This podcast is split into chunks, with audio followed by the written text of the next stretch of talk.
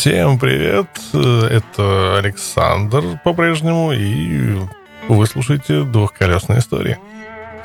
И мы продолжаем ворошить архивы и искать в них интересные факты о появлении и модернизации ПДД. Итак, хаос и разруха гражданской войны в России напрямую коснулась транспорта и дорожного хозяйства. В стране в то время было всего 10 тысяч километров дорог с щебеночным покрытием и около 25 тысяч километров твердых грунтовок. Что касается транспорта, то в Москве, к примеру, в 1921 году из имевшихся 4 тысяч с половиной мотоциклов на ходу было всего 2391 штука. В принципе, можно утверждать, что первым столичным документом, близким к правилам дорожного движения, стала инструкция, утвержденная в конце 1918 года административным отделом Моссовета Инструкция называлась «О пользовании автомобилями и мотоциклами и о порядке движения по городу Москве и окрестностям». Она требовала, чтобы все автомобили и мотоциклы представлялись в транспортный совет депутатов для получения номерных знаков, дающих право на свободный проезд. Номера должны быть э, установлены спереди и сзади транспортных средств и освещаться в темное время суток. Движение разрешалось по правой стороне со скоростью не более 30 км в час. Обгон должен был совершаться только слева, без заезда на левую сторону дороги. От водителя требовалось, чтобы он имел с собой обязательно путевой лист и свидетельство на право управления механическим экипажем.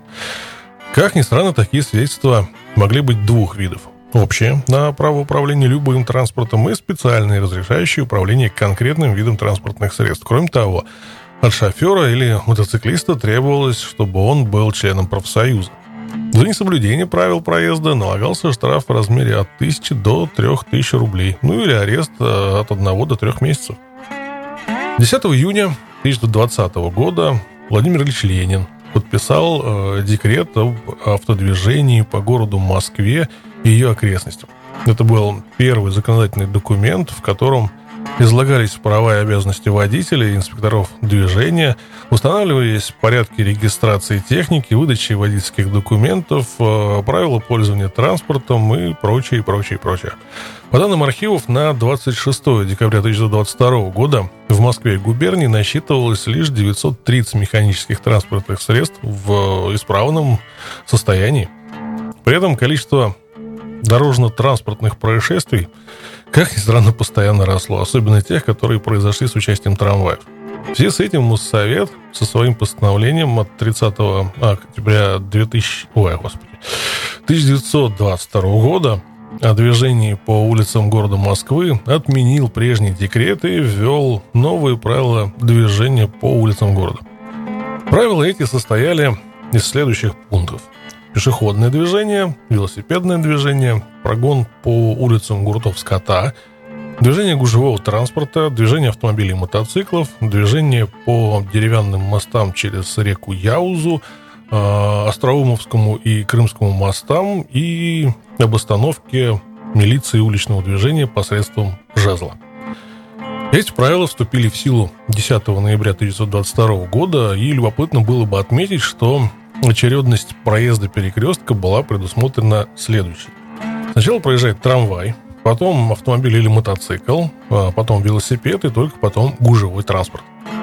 На внеочередное движение имели право пожарные автомобили, а различные процессии, воинские колонны и партии заключенных.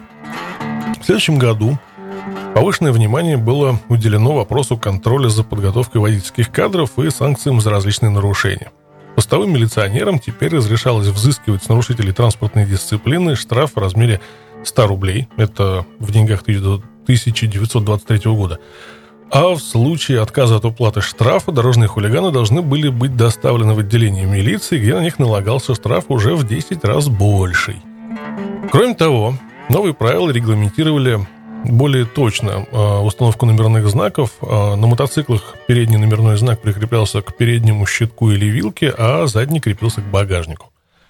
Быстро менявшаяся транспортная остановка в городе, так же, как и в целом по России, заставляла постоянно совершенствовать ПДД, и новые редакции выходили в 24-м, в в 26-м, 27-м, 28 годах, что, в принципе, являлось отражением изменений транспортных средств и интенсивности движения. Плохая дорожная дисциплина в Москве привела к росту количества ДТП. В 1927 году э, в них пострадало 2292 человека, Погибло примерно 15% от этого количества, и это при том, что всего в столице проживало около 2 миллионов человек. В 1930 году были изданы правила движения по городу Москве пешеходов и всех видов транспорта, и с этого момента впервые вступили в юридическую силу дорожные знаки. Был оговорен э, порядок сдачи экзаменов на право получения водительских удостоверений, разрешающих управление автомобилем, мотоциклом, или лошадью. Определяясь неисправности, при которых не разрешалась эксплуатация транспортных средств, водителям запрещалось использовать в качестве звукового сигнала милицейский свисток и ездить с дымовым шлейфом длиной более 1 метра. Максимальная скорость движения тогда составляла 40 км в час. Часто правила просто не доходили до населения, поэтому в том же году впервые в Москве была издана книжка «Правила дорожного движения». В 1933-м на территории СССР ввели в обращение правила по применению в пределах Союза СССР Международной конвенции относительно автомобильного движения. Они были приняты на международной конференции 1926 года и в качестве приложения включали в себя основные правила езды на автомобилях и мотоциклах в пределах Союза СССР. Последние состояли из следующих разделов – Правила движения, правила обгона, объезда, правила движения на перекрестках, поворотах, подъемах, правила э, пользования проезжей частью дорог, номерные знаки, их укрепление, э, звуковые сигнальные приборы, освещение, размер экипажа и грузов, порядок сообщения о происшествиях и авариях, а контроль за выполнением правил на тот момент возлагался на автодорожную инспекцию и милицию. Наряду с этим, ну, по сути, типовым документом в каждой области во всех крупных городах СССР с учетом местных условий сдавались свои правила дорожного движения, которые утверждались исполкомом местных советов. А, приведем несколько выдержек из правил уличного движения по городу Москве а, образца 1933 года. Собственно, сигнал светофора. А, что они означают? А, зеленый свет путь свободен, красный свет проезд для транспорта и проход для пешеходов закрыт, желтый свет внимание приготовиться к смене сигнала. Транспорт и пешеходы, не достигшие границ перекрестка, при желтом свете обязаны остановиться. Находящиеся же на перекрестке обязаны немедленно продолжением своего пути освободить перекресток. К управлению механическим транспортом э, допускаются лица, имеющие удостоверение о праве на управление и получившие соответствующую визу ОРУД. Это отдел регулировки уличного движения – имеющий возраст не моложе 18 лет, а для управления транспортом общественного пользования, это трамваи и автобусы, не моложе 20. В 1936 году автомобильный транспорт города Москвы составлял 38 1700 единиц, в том числе мотоциклов было 1708 штук.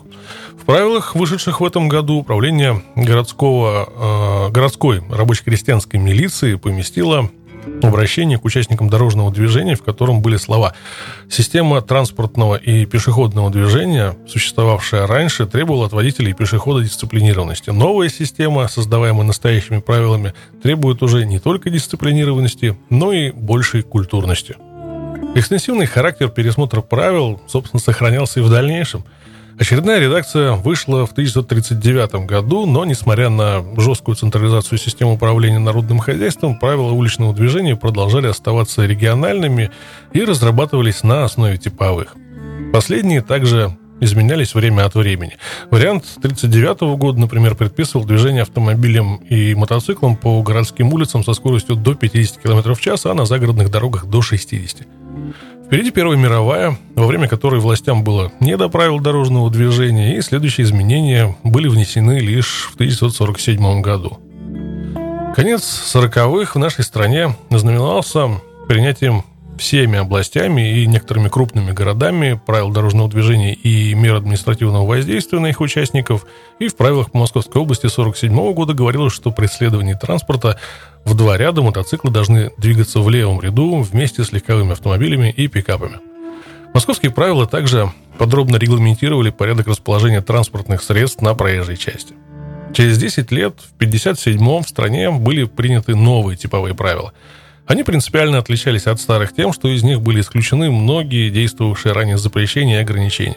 Еще через три года впервые были утверждены единые правила для СССР. Их разработка, как ни странно, базировалась на Конвенции о дорожном движении и протоколе о дорожных знаках и сигналах 1949 года, к которому СССР присоединился в 1959 году. Новые правила вступили в силу с 1 января 1961 В разделе номер один было записано Действие настоящих правил распространяется на все дороги, улицы, переулки и другие проезды общего пользования, а также на их пересечение на всей территории Союза СССР. Принятие этого документа было связано с развитием автомобильного транспорта и перевозок между регионами при общей централизации власти. Региональные особенности уже становились помехой. Допускалось введение отдельных ограничений путем применения дорожных сигнальных знаков, разметки проезжей части и указателей в городах на основании решений исполкомов, городских советов депутатов, трудящихся на дорогах соответствующими дорожными органами по согласованию с Государственной автомобильной инспекцией. Впервые в нашей стране для водителей и пешеходов было сформулировано требование поведения в зоне пешеходного перехода, обозначенного разметкой зебра. Ряд норм а, касался психофизического состояния водителей. Им запрещалось управлять транспортным средством в состоянии хотя бы легкого алкогольного опьянения или под воздействием наркотических веществ. Употреблять алкогольные напитки или наркотические средства с момента выезда до возвращения на место стоянки, а также управлять транспортным средством в болезненном состоянии или при такой степени утомления, которая может повлиять на безопасность движения. В новой редакции дорожного закона появились и новые требования по соблюдению скоростных режимов. В городах и других населенных пунктах скорость движения не должна быть более 60 км в час для легковых автомобилей и 50 км в час для транспортных средств других видов. В другом пункте говорилось, что скорость движения должна выбираться водителем в зависимости от профиля пути, ширины и состояния незанятой проезжей части, обзорности и видимости. Следующая редакция правил СССР вступила в действие с 1 января 1973 года. Это новая, существенно переработанная версия – базировалась на решениях Конвенции 68 года и дополняющих ее европейских соглашениях 71 Вновь были сформулированы основные требования по скоростному режиму. Водитель должен выбирать такую скорость, чтобы с учетом интенсивности движения быть в состоянии выполнять необходимые действия по управлению транспортным средством. Водитель должен принять меры к снижению скорости или остановке перед любым препятствием, которое он должен был и мог предвидеть. Роль правил в регламентации скоростных режимов в целом заключалась в установлении пределов скоростей, действие которых могло распространяться на всю территорию страны. Отдельные категории дорог, их участки, типы транспортных средств, а также определенные сочетания такого же рода условий. В середине 70-х произошло важное событие. Число индивидуальных транспортных средств в стране стало превышать число транспортов предприятий и организаций. Это, конечно, не могло не отразиться на всей системе подготовки водителей и взаимоотношений различных категорий участников дорожного движения. Был принят ряд норм по безопасности водителей и пассажиров. С 1 апреля 1975 установлено обязательное применение водителями и пассажирами ремней безопасности на автомобилях и мотошлемов на мотоциклах, оснащение автомобилей и мотоциклов э, с коляской, аптечками и огнетушителями. Правило 1973 года долгое время оставалось базовым для последующих редакций. Ныне действующие правила берут свое начало с 1 июля 1994 года. Одновременно с ними приняты основы э, положения по допуску транспортных средств к эксплуатации и обязанности должностных лиц по обеспечению безопасности дорожного движения. Оба документа стали преемниками правил 1987 года. Из текста изъяты все положения, относящиеся к техническому состоянию транспортных средств и к обязанностям должностных лиц. Убраны ранее имевшиеся разделы обязанности водителей в особых случаях, предупредительные сигналы, введен новый раздел движения в жилых зонах, а, новые дорожные знаки. Это 5.38 жилая зона, 5.39 конец жилой зоны, а также знаки, регламентирующие порядок движения транспортных средств, перевозящих различные категории опасных грузов. Если первые два знака давно вошли в ГОСТ и лишь болезненное введение не позволило им попасть в правила 87 года, то введение последних знаков связано с крупной дорожной аварией в Москве летом 1993 года с бензовозом, когда в пожаре сгорело значительное количество людей. В правилах значительно сокращен перечень категорий водителей и пассажиров, которым разрешалось не пристегиваться ремнями безопасности. В него включены водители и пассажиры транспортных средств оперативных и специальных служб. Правила полностью соответствуют российскому законодательству и действующим в стране нормативным актам. Они не противоречат обязательным требованиям международных соглашений и практически полностью реализуют их рекомендательные положения – Этому акту предшествовала кропотливая работа по изучению практики и случаев судебных дел ДТП. Были учтены требования новых нормативных документов, например, закон о милиции, а, положение о милиции и транспортной инспекции, поправки в приложениях о дорожных знаках, которые были разработаны в 1991 году Комитетом по внутреннему транспорту Европейской экономической комиссии ООН. Ну а теперь Мягко и плавно перебираемся к не самому мягкому плавному, к дорогам. Итак, о дорогах. Началось все со строительства благоустроенной дороги с щебеночным покрытием между Санкт-Петербургом и Москвой в 1817-1834 годах. Примерно в это время, собственно, вот это вот самое событие и принято считать началом систематического дорожного строительства в России – в стране во второй половине 19 века в среднем за год строилось примерно 230-240 километров дорог с твердым покрытием. Министерство путей сообщения строило и эксплуатировало важнейшие государственные дороги, а, созданные в 1864 году земские учреждения занимались строительством и содержанием местных дорог, а финансирование осуществлялось за счет сборов с местного населения. Строительство дорог требовало унифицировать технические параметры и технологии самого производства в работу. Так, э, в России э, Министерство путей сообщения в 1881 году выпустило технические условия на производство изыскания и составление проектов подъездных шоссейных дорог. Среди элементов дорожных условий важных э, технических категорий является кривая в плане дороги. В России указание о минимальном радиусе кривой в 16 сажений и разделении двух смежных кривых прямой вставкой длиной в 10 сажений были приведены в самых первых правилах о производстве изысканий и составлении проектов подъездных шоссейных дорог в 1981 году. По мере улучшения динамических качеств транспортных средств, а также повышения безопасности дорожного движения, нормы проектирования перерабатывались. Проблемы проектирования и строительства автомобильных дорог явились основной темой созванного в 1909 году в Париже первого международного дорожного конгресса, в котором приняли участие 27 стран. Этот, собственно, конгресс и дал толчок к развитию новой концепции проектирования и строительства дорог с ориентацией вместо гужевого движения на автомобильное, широким использованием несовершенственного покрытия на основе э, органических вяжущих материалов. Однако еще в 20-х годах нашего столетия на дорогах э, России преобладал гужевой транспорт. В результате учета движения на дорогах Московского округа 1924-25 годах на 9 основных шоссе выяснилось, что на подъездах к городу за сутки проезжало приблизительно 9200 конных экипажей и 740 мотоциклов и автомобилей. А, бурное развитие автомототранспорта и совершенствование конструкций потребовали в период 30-х годов пересмотра принципов проектирования дорог и дорожных одежд. Построенные в период преобладания конной тяги дороги с крутыми поворотами, недостаточной видимостью и с большими подъемами ограничивали эффективность использования автомототранспорта, вынуждая снижать скорость движения автомобилей – Собственно, из-за этого потребовалось разрабатывать новые принципы проектирования специальных автомобильных дорог, и в 1938 году в стране были утверждены технические условия на сооружение автомобильных дорог и мостов э, ГУ ШОСДОРа НКВД и близкие к ним по техническим параметрам технические условия и правила проектирования и постройки автогужевых дорог и искусственных сооружений главвупордора э, или главдур, главдурупра РСФСР 1939 года. Теория взаимодействия дороги и автомобиля развивалась на основе установления закономерностей и качества функционирования системы водителя автомобиль-дорога, которая полностью отражает ну, сущность многообразия особенностей автомобильного движения.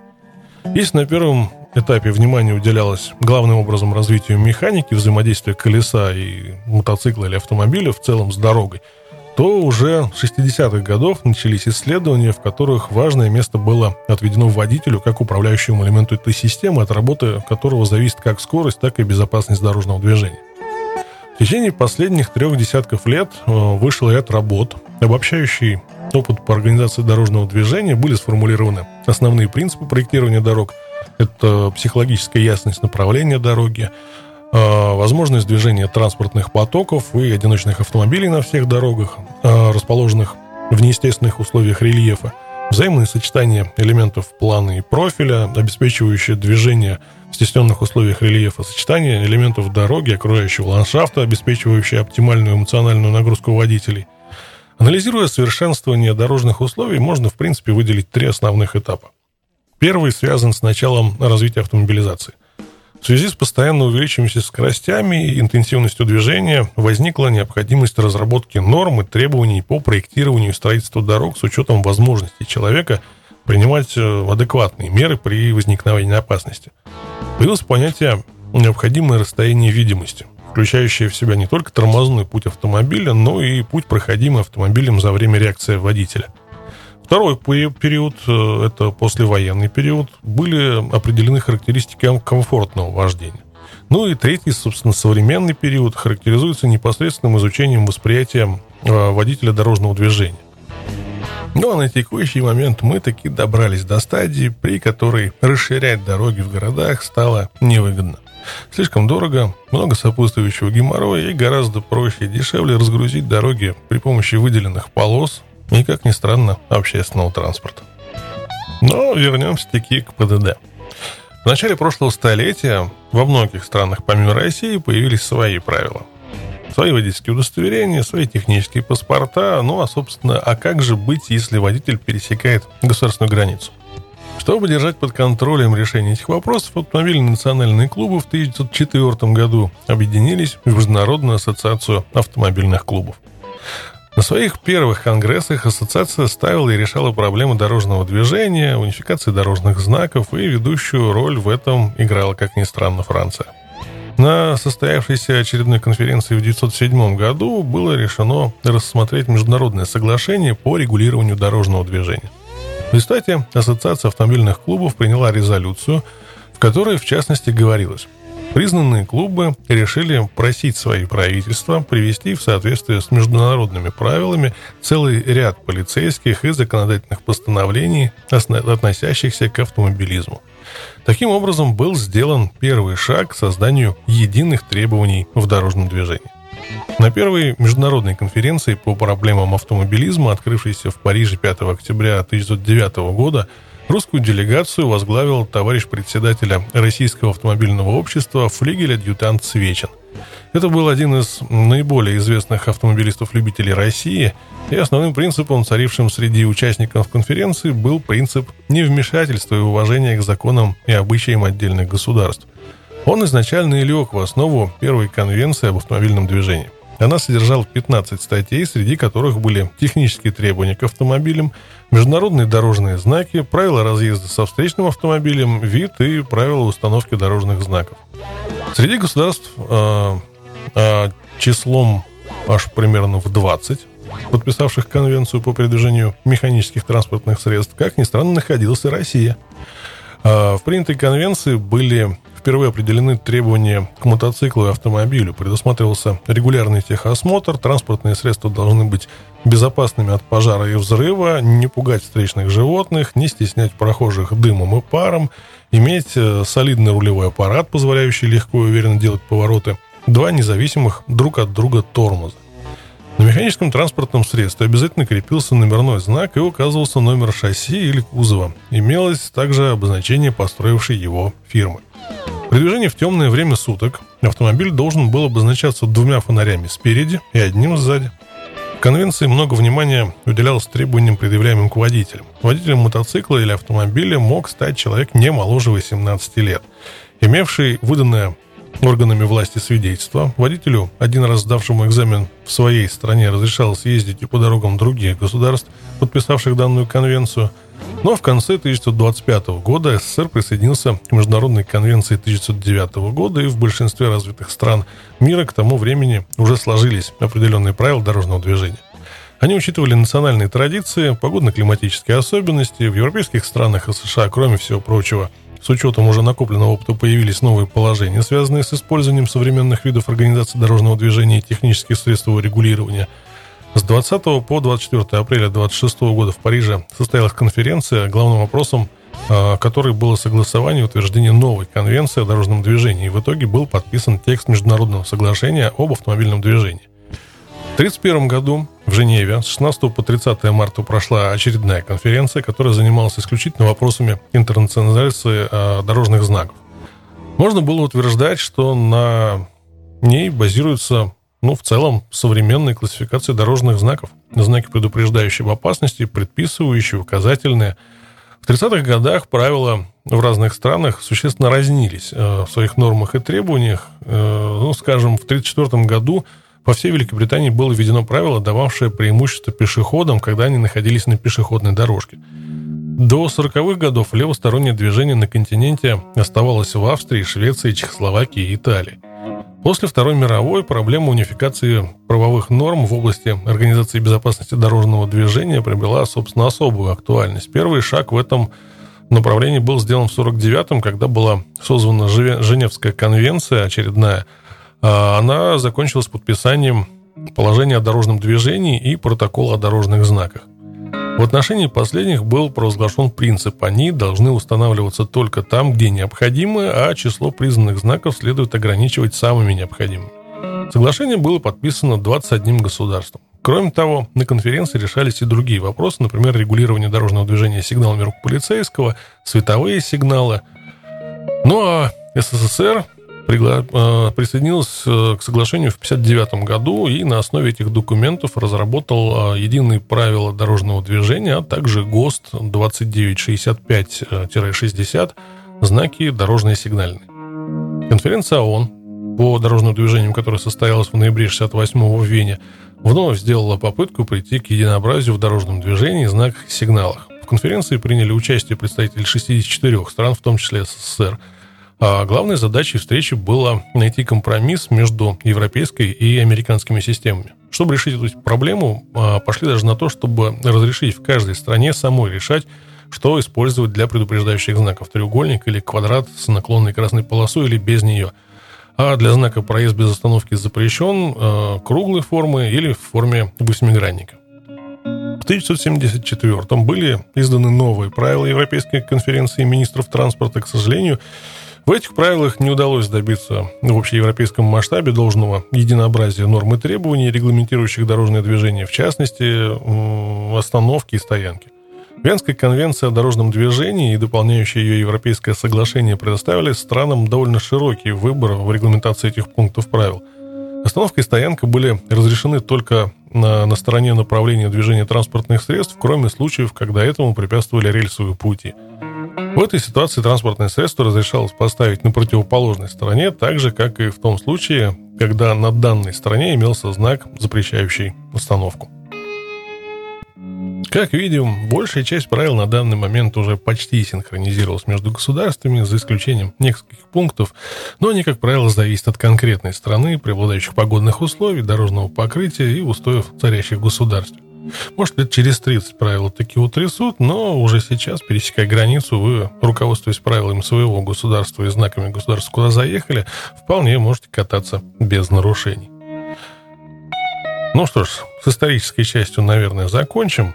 А, на следующий заход, а, раз уж мы прошлись по знакам и регулировкам, будет а, часть, посвященная исключительно знакам, как они разрабатывались и попали в ПДД. Вот. А закончим мы, наверное, этой темой, как ни странно, светофоров. Ну, а пока усаживайтесь поудобнее, наливайте вкусного. Сони Баргер.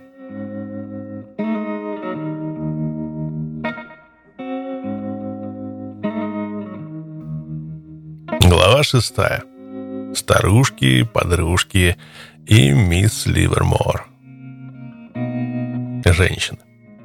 Старушки, малышки, цыпочки. Жить без них нельзя, хоть каши с ними и не сваришь. Если где-то есть ангел ада, то, будь уверен, там есть старушки и добротные девки. Чем лучше старушка, тем лучше ангел ада. Женщина, которая не возражает против развлечений мужа, отличает классного ангела ада от просто хорошего. Мы делаем все возможное, чтобы женщины, сопровождающие нас в пробегах, посещающие вечеринки в клабхаусе или просто связанные с нами, чувствовали себя в стопроцентной безопасности. Тронешь старушку ангела ада, и ты рискуешь навлечь на себя гнев не одного человека, а целого клуба. В свое время я изрядно погулял, но в общем-то, меня можно назвать однолюбом. Хочешь верь, хочешь нет, но я не эксперт по женской части. С самого детства женщины, начиная с матери, были для меня темным лесом. Бросив в детстве, мать писала мне письма и пыталась связаться со мной, но я выбрасывал письма, не открывая их. Обеспокоенная, она позвонила в полицию и попросила проверить, как мы живем – в те времена копы проводили гораздо больше социальной работы. Они спросили меня, получал ли я письма. Да, я выбросил их, и что с того? Копы сказали, что лучше бы мне ей ответить, иначе они отправят меня в интернет. «Так давайте», — ответил я, — «забирайте меня». Я знал, что отец всегда за меня заступится. Когда моей сестре Ширли э, стукнуло 16, она наконец-то встретилась с нашей матерью, но я этого делать не собирался в 14 тебе кажется, что раз мать бросила тебя в младенчестве, то ей до тебя нет дела. И вы теряете всякую связь, поэтому я никогда не позволял себе переживать по этому поводу.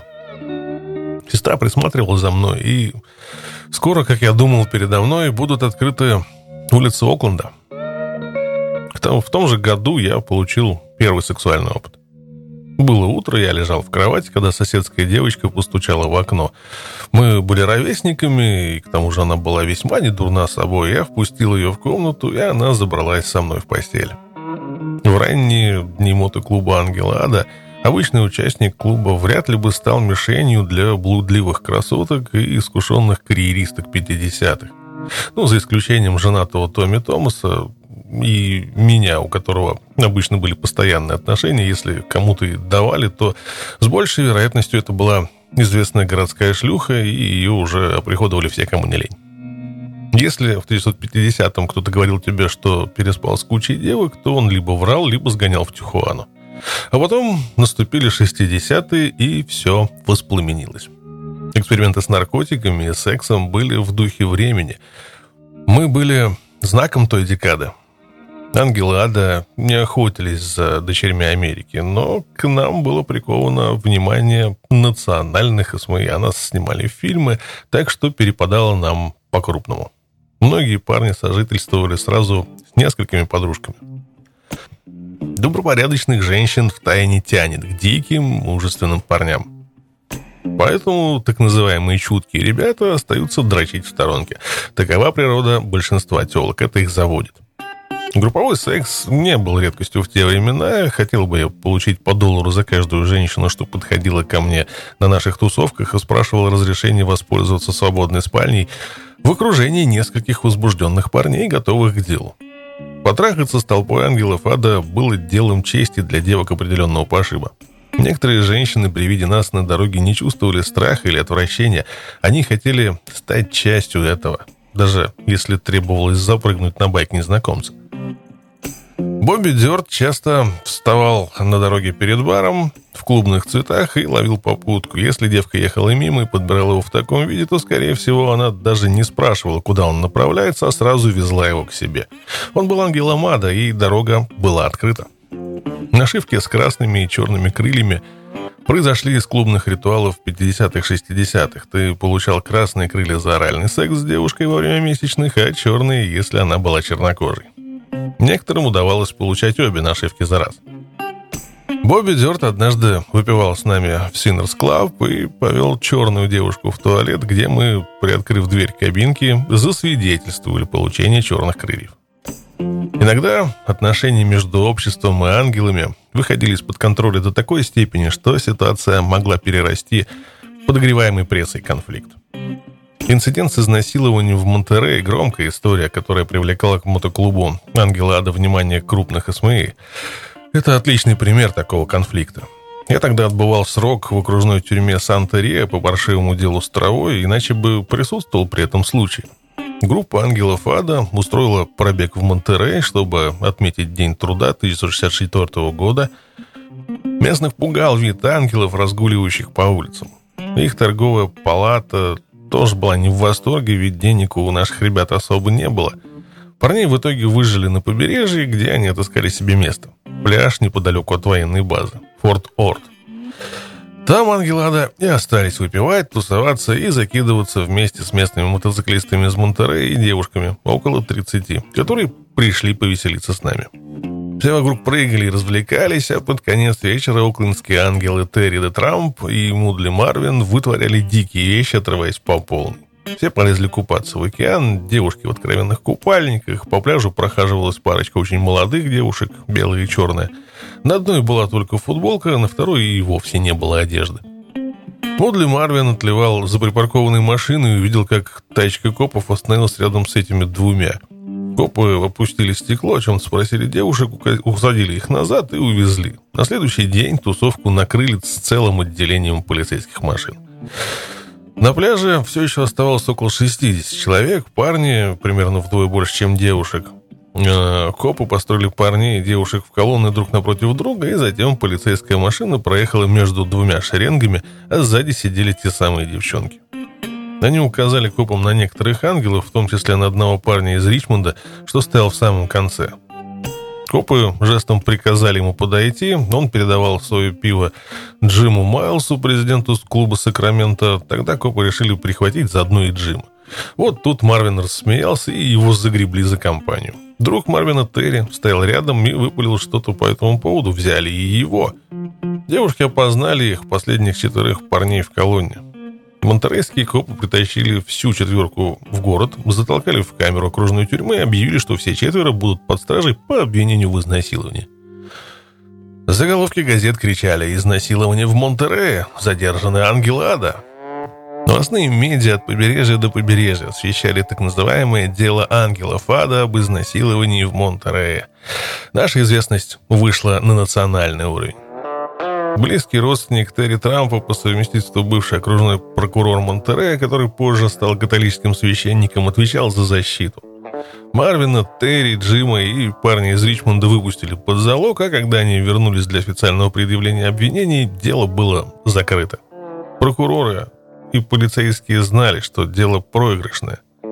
Скандальное изнасилование в Монтерее так и не дошло до судебного разбирательства, и снова ангелы ада, теперь уже освобожденные, попали на первые страницы газет по всей стране. Мы были плохими, знаменитыми и невиновными.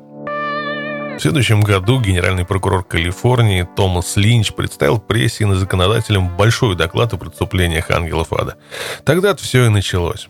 Впервые верховные власти штата провозгласили нас угрозой, разлагающей общество. Да придет слава!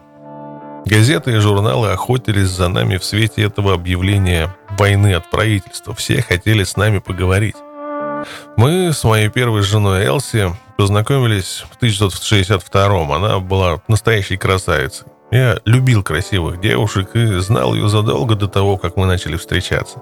Изначально Элси была связана с ангелом ада по имени Рик Райснер. Рик провел в клубе несколько лет, а покинул нас, и Элси переехал в Кентукки. После его отъезда мы с Элси стали сближаться. Элси была милой, любила разговаривать и ездить со мной на байке. У нее были длинные темно-каштановые волосы, прекрасные глаза. Всем в клубе она нравилась. Кроме того, у Элси было двое детей. Мальчик и девочка и для нее весь мир сходился на них. Одним вечером в доме Ширли, которая тогда жила в Южной Калифорнии, зазвонил телефон. Звонила Элси, она хихикала в трубку. «Привет, это твоя новая невестка, я только что вышла за твоего брата. Мы обручились в Рино в 1065-м во время поездки на мотоцикле в Неваду с другой парой. С самого начала наш брак был неспокойным. Мы на время разошлись в 66-м, а затем вновь стали жить вместе, планировали купить дом. Я нашел скромный коричневый одноэтажный дом на Гольф э, Линкс Роуд в Окленде, вниз по улице от городского зоопарка. Многие члены клуба последовали моему примеру и поселились в этом районе. Уинстон, Фэт Фредди, а позже и Джим Джим, Сергей Уолтон и Кенни Оуэн. В 67-м, сразу после Нового года, Элси забеременела, и поскольку у нее уже было двое детей, мы все обсудили и решили, что больше детей нам не нужно. Да и вообще, дети не входили в мои планы. В феврале, пока я проверял новое отделение клуба в Бостоне, Элси попыталась самостоятельно провести аборт. Она умерла мучительной, но очень быстрой смертью. Несмотря на то, что наш с Элси брак был нестабильным, прерывистым, со своими проблемами и промахами, мы разделяли и проводили вместе хорошие моменты на моем мотоцикле. Смерть Элси так сильно опустошила меня, что я набил на правой руке татуху с ее нагробием в виде креста. Ее смерть застала меня врасплох. В то время клуб бурно развивался – Отделения открывались по всей стране. Я уже купил новый дом на Гольф Линкс и приготовил его к нашему заселению. После смерти Элси я полностью погрузился в клубные заботы и обязанности. Когда Ангелада только появились в Калифорнии, некоторые отделения действительно принимали в состав женщин. Особенно в Сан-Франциско и Сан-Бернардино. Я видел старые фотографии девушек с нашивками ангелов ада. Фрэнк Саделек был президентом клуба Сан-Франциско в конце 50-х. Его жена Лейла была в клубе полноправным участником и секретарем. Во время президентства Бобби Циммермана в Берду его старушка Киата ездила рядом с ним. Вскоре после того, как Бобби разбился, погибла она. Руль мотоцикла отвалился, когда она гнала по шоссе. Не уверен, проводили ли вообще голосование, чтобы принять ее в клуб – Потому что на тот момент девушек в составе уже не было. Когда я стал президентом отделения Окленда, мы перестали принимать женщин в клуб. По моему мнению, они там не нужны. Ангелы Ада – элитный мужской клуб. Называть нас сексистами, шовинистами, как угодно, но пока мы ни копейки не берем от государства, они не могут вызвать нас в суд и заставить изменить наши внутренние правила. Да, девушки в клубе не состоят, что не мешает им ездить с нами – Многие женщины сейчас катаются с нами на своих байках, но никогда ни одна из них не попадет на голосование. Когда мы формировали первое отделение клуба, нашивку приходилось защищать. Было множество драк с другими клубами. Мы избивали людей, забирали их нашивки. Они, в свою очередь, пытались провернуть то же самое с нами. Женщина не может защитить нашивку. Драки и езда – это вопрос выносливости. Я встречал женщин, что гоняют наравне с парнями из клуба. Некоторые даже ездят лучше меня, но когда доходят до сотен и сотен миль в день, они просто к такому не готовы. В конце 50-х было правило, согласно которому женщина могла носить твой жилет, пока едет с тобой на мотоцикле. Делалось это для того, чтобы люди, проезжающие мимо, могли видеть нашивку. Но как только девушка спешивалась, нашивку следовало сразу же вернуть. Видимость была важна для роста клуба. Теперь же такого правила нет. Если кто-то носит нашивку Ангела Ады и не состоит в клубе, без разницы, женщина это или мужчина, то такой человек рискует быть избитым до полусмерти. Шерон, моя вторая жена, была моей избранницей по крайней мере, в глазах полиции соучастницей на протяжении более чем двух десятилетий. Я встретил Шерон Мэри Грульки летом 1969-го после гибели Элси. Ей было 19, это была шикарная девушка, коронованная мисс Ливермор.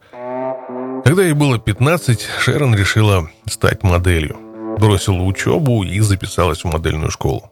Через год, летом, преподаватель отозвал ее в сторонку и сказал, что она должна весить не более 51 килограмма. Поскольку в ней было 54, Шерон в страхе побежала к доктору, который раз в неделю делал ей инъекции раствора с амфетамином в составе. Так Шерон познакомилась с наркотиками. Она даже не знала, что ей колят, и завершала каждую неделю дополнительной голубой таблеткой. В 17, в 1968-м Шерон покинула дом матери и отчима в Ливерморе, чтобы отправиться в Сан-Франциско. Она поддерживала вес на профессиональном уровне, ела много творога, выполняла утреннюю зарядку по советам Джека Ланнона из телевизора – ее переезд в большой город был продуктивным и выгодным. Шерон имела охренительный успех. Поначалу ей платили 25 долларов в час, но по мере насыщения расписания фотосессиями, работы на подиуме и телевидении, агентство накинуло еще десятку. Шерон состоялась как модель, но все еще чувствовала себя неуютно с другими девушками из агентства. Она происходила из семьи среднего класса в Эст-Бэй и воспитывала мать. Большинство остальных моделей вышли из более богатых семей и жили в красивых местах вроде района моста Золотые ворота, Сосолита, округа Марин или еще более роскошных частях Сан-Франциско. Она испытывала те же проблемы, что и восьмилетний я, когда приезжал на велосипеде в Сан-Франциско. Они не мы. Окленд против Фриска и все в таком духе. После переезда Шерон привыкла к звукам мотоциклов, проезжающих по району. Ее соседка по квартире начали встречаться с проспектом отделения Ангелов Ада в Дейли-Сити. Вначале Шерон его побаивалась и предупреждала соседку Гейл. «Лучше бы тебе забыть о нем, лучше быть осторожной. Легко попасть в беду с одним из таких мотоциклистов». Проспект стал приводить к ним на квартиру друга из клуба. Все в клубе звали его Нигер Рик, потому что он был португальцем с темно-оливковой кожей. Шерон сходила с ним на пару свиданий, далее отношения не зашли, но он все еще заглядывал в гости, и они с Шерон оставались друзьями. Иногда он брал ее кататься на мотоцикле. Клуб Дейли Сити был готов разделиться на две части. Планировалось создание нового отделения в Сан-Хосе. Рик полагал, что у него были хорошие шансы стать президентом одного из отделений. Ему нужно было приехать в Окленд, чтобы обсудить со мной отделение в Сан-Хосе, так что он пригласил Шерну прокатиться с ним.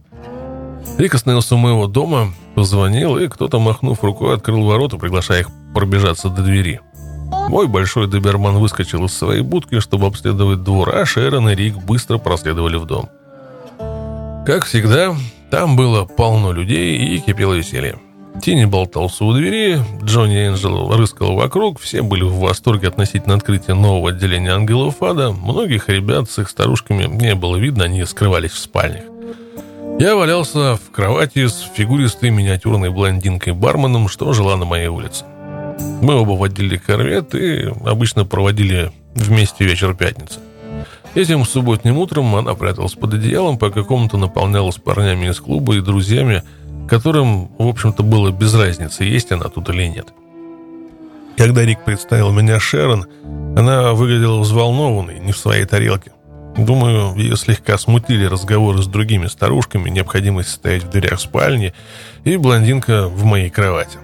Шерон была моложе и гораздо красивее владелицы корвета. Мне нужно было знать, кто эта белокурая молодая красотка, с которой был Рик. Тем вечером должен был состояться большой благотворительный концерт э, в Сан-Франциско. Вход стоил доллар. Я спросил Шерон, планирует ли она туда пойти. Она ответила отказом. Я повернулся к Рику и сказал, «Ну, у меня есть доллар для нее, если у тебя нет». Шерон поблагодарила и отправилась домой. Пару недель я поддерживал связь с Риком, надеясь получить от него номер телефона Шерон. Я попросил его замолвить за меня словечко, раз уж она оказалась такой скованной в моем доме. Рик позвонил в тренажерный зал, где она подрабатывала, однако Шерон не проявила энтузиазма и спросила, «Так че ж он сам мне не позвонит?» Шерон боялась встречаться со мной, поэтому Рик запланировал вечеринку в своем доме в Дейри-Сити, предложив себя в качестве своего рода шаперона, сопровождающего. Я набрал Шерон и договорился о двойном свидании с ее соседкой и еще одним моим другом из клуба, Фэт Фредди. Тогда я тем вечером заехал за ней в парк. Шерон навела марафет, накладные ресницы, длинный парик, который гармонировал с ее выбеленными волосами. Казалось, что на вечеринке ей было слегка не по себе, так что мы покурили травку. В первый раз для нее. Всю ночь телефон разрывался от звонков. Чаще всего искали меня. И искали женщины. По телефону сообщили, что мне надо приехать в дом Фэт Фредди и немедленно. Одна из девушек Фредди только освободилась из женской колонии, тюрьмы во Фронтере, и хотела продать несколько стволов, припрятанных до того, как ее посадили. Собираясь уходить, я предложил Шерон проехаться в Окленд. Не знаю, было ли дело в том, что она накурилась, но, похоже, она все еще меня боялась. Рик заверил ее, что все в порядке, и мы уехали. Мы выкурили еще один косяк на ходу, пока Шерон отчаянно пыталась удержать слетающий парик – Промчались по мосту через залив и сделали несколько остановок. Когда я закончил покупать оружие, один из членов клуба вошел в дом Фредди, взвинченный и обеспокоенный. «Хей, Соня, что бы ты сделал, если бы твоя старушка передознулась с каналом?» На секунду я задумался. Зависит от того, кто она. Она мать моих детей. Подлечи ее скоростью, это ее разбудит. Тогда я не знал, что таким образом можно еще и убить человека. Парень был в ужасе. Я видел, что ему нужна моя помощь. «Ладно», — сказал я, потянувшись за курткой, — «хватит веселиться, поехали, приведем ее в чувство». Нам требовалось найти наркомана с иглой и всем остальным набором. Это была несложная задача. Мы оставили дом Фредди и погнали к дому того парня на 82-й авеню. Шерон растерялась, она не привыкла к моему темпу и не знала, чего ожидать с минут на минуту.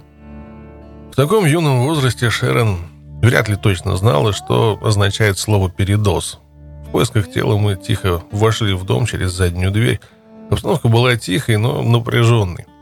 Мы осмотрели тело женщины, и она оказалась мертвой. Я попросил Шерон принести мне кухонное полотенце. Она попробовала отыскать у женщины пульс, а я проверял дыхание. Пульса не было. Мы пришли к выводу, что ей конец. Ввели немного скорости и... Чудо, она очнулась. Никто из нас в самом деле не знал, что, черт возьми, мы делаем. Позже, этой ночью, Шерон призналась, что со мной чувствовала себя в безопасности, даже когда вокруг умирали люди. Как ангелы ада, мы жили в собственном подпольном мире, едва ли являясь частью мира обычных граждан и по минимуму с ними пересекаясь. Жизнь, смерть, мы решали наши проблемы по-своему. При передозировке наркотиков звать врача – это не вариант. За нами пристально следили правоохранительные органы. Мы разруливали ситуации, не вмешивая копов или скорую. Той ночью женщина не умерла, и, думаю, я спас ей жизнь, взяв риск на себя – Первое свидание Шерон – полный комплект. Покупка оружия, передозировка каналом.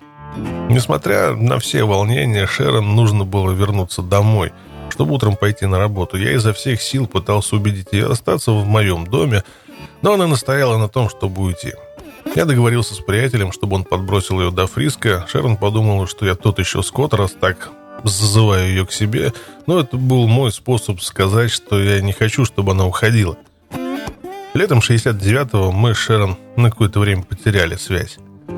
Я как раз закончил съемки «Ангелов Ада 69» и в клубе планировался большой пробег. Я не подозревал, что Шерон уволилась с работы и ждала, когда я позвоню и возьму ее с собой в дорогу. Ожидая приглашения, она купила пару виниловых белых гоу-гоу сапог в стиле Нэнси Синатра и шубу из искусственного меха. Я отчалил без нее и в следующий раз вспомнил о Шерон только когда она курьером прислала мне поздравительную открытку в честь дня рождения.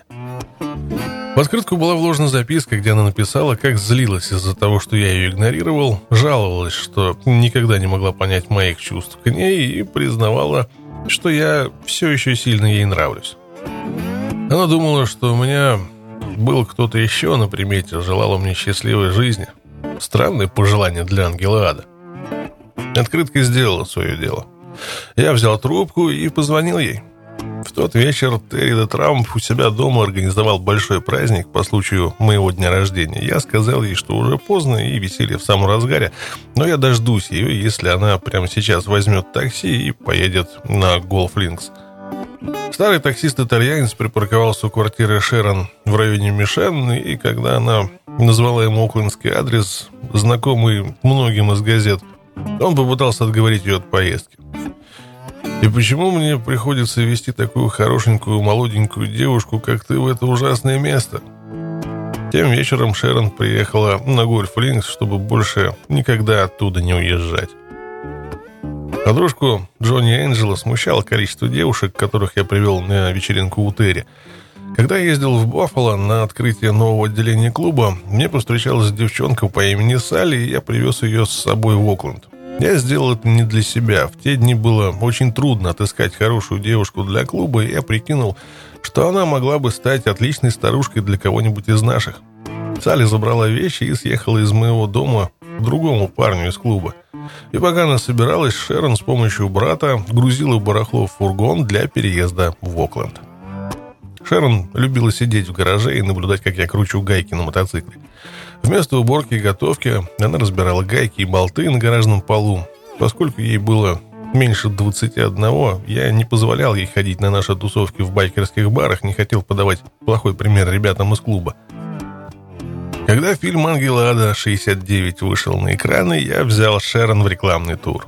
Мы посетили несколько городов по всей стране, от Техаса до Нью-Йорка, затем Калифорнии. Тур был организован по высшему разряду. Каждом городе нас встречал лимузин, а иногда нам подгоняли мотоцикл, на котором я приезжал на премьеру и раздавал автографы. Пока мы были в Далласе, я отвел Шерон в магазин Нейман Маркус, отсчитал ей 5 100-долларовых купюр и дал 15 минут, чтобы их потратить. С этим у нее проблем не возникло, и, в числе прочего, она купила пару классных кожаных штанов для поездок со мной. В качестве моей новой старушки Шерон постоянно и назойливо просила меня больше улыбаться. Элси была два года как мертва, а я до сих пор держал все в себе. Мы никогда особо это не обсуждали. Между Элси и Шерон в моей жизни было много девушек, Бесконечный парад женщин, имен и лиц, которых я даже не помню. Дома я жил в полном беспорядке, повсюду валялись подарки из других отделений, картины, памятные доски. Они были представлены к стенам вместо того, чтобы на них висеть. Мой дом был зоопарком со стенами цвета Окленд Оранж неподалеку от настоящего зоопарка Окленда. Вместо того, чтобы оплакивать смерть жены, я отдался бешеному веселью. В одной из поездок мы с Шерон посетили отделение в Баффало. Ребята только открылись. Дэнни Макнайт, избранный президент, пригласил нас остаться у него дома, где мы с ней закинули кислотой. Шерон ушла в ванну и начала снова и снова умывать лицо средством Накзема.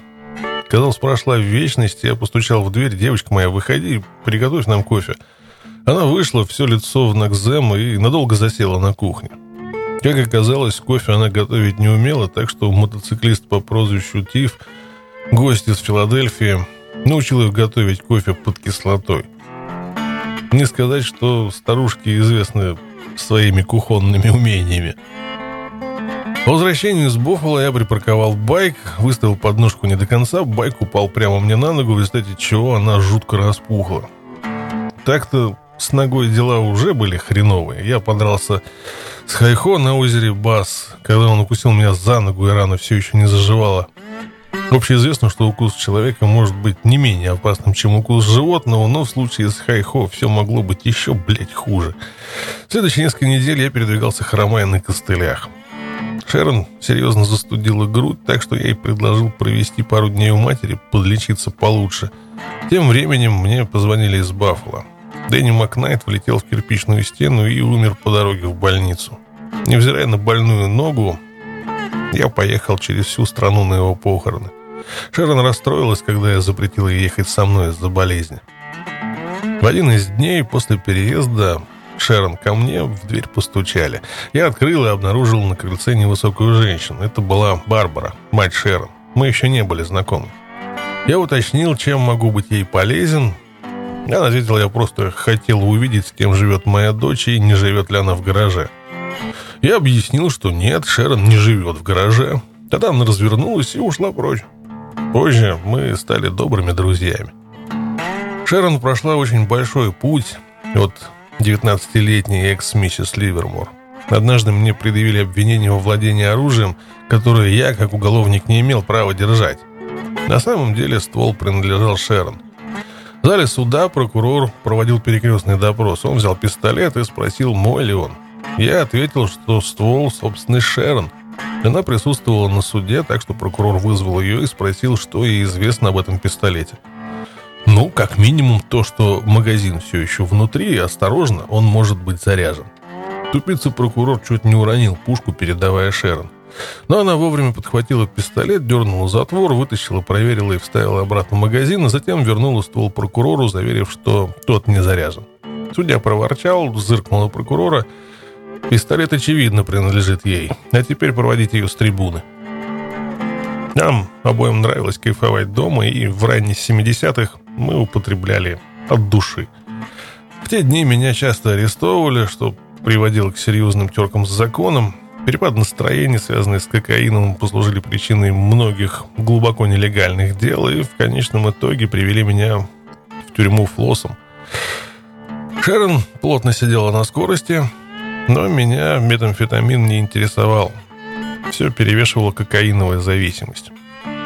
Наркомания Шерон бесконтрольно раздвинулась по другому пути. Она привыкла к стимуляторам в модельные годы, а потом, чтобы справиться с тоской, пока я был в тюрьме, отказалась от кокаина и стала больше полагаться на скорость.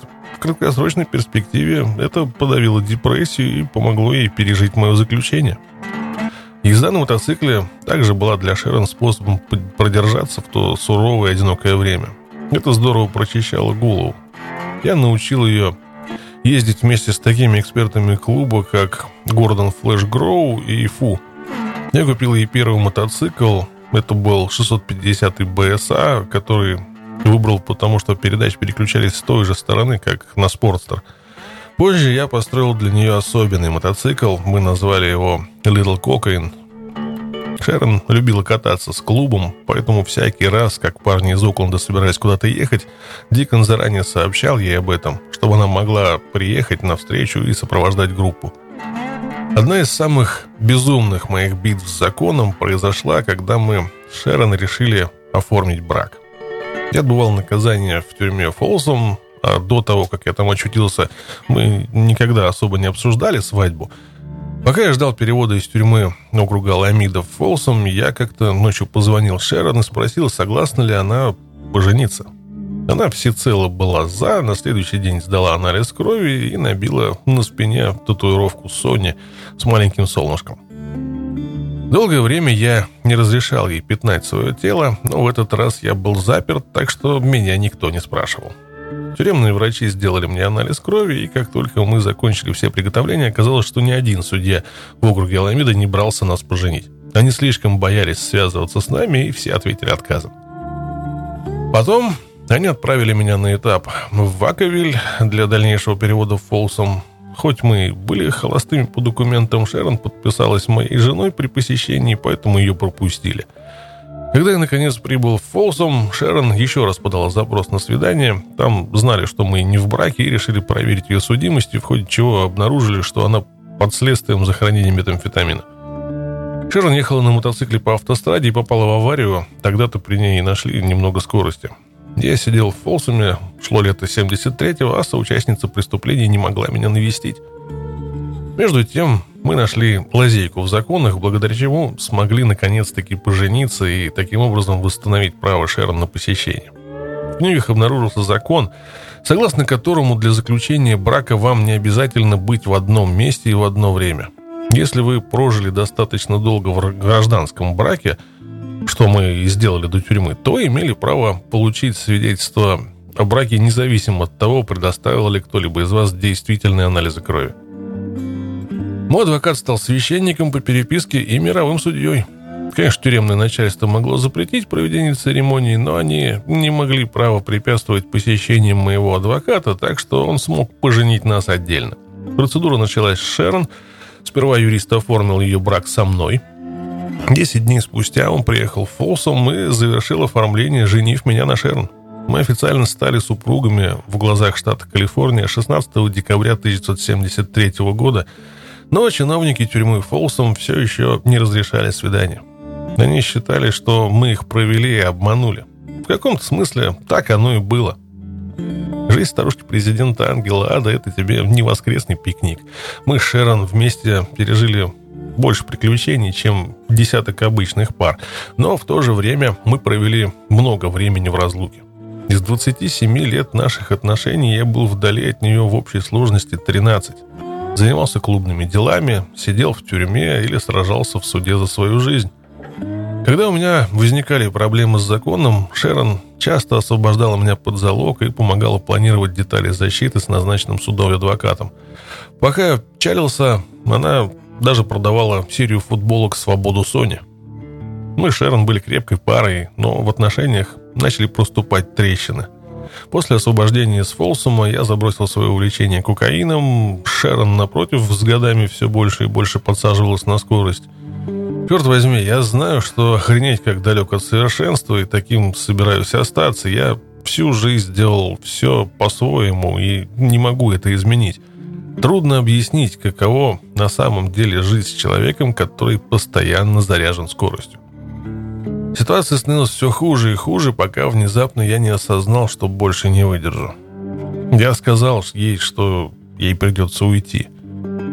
В 96-м мы устроили Шерон в реабилитационный центр в Южной Калифорнии под управлением адвентистов седьмого дня.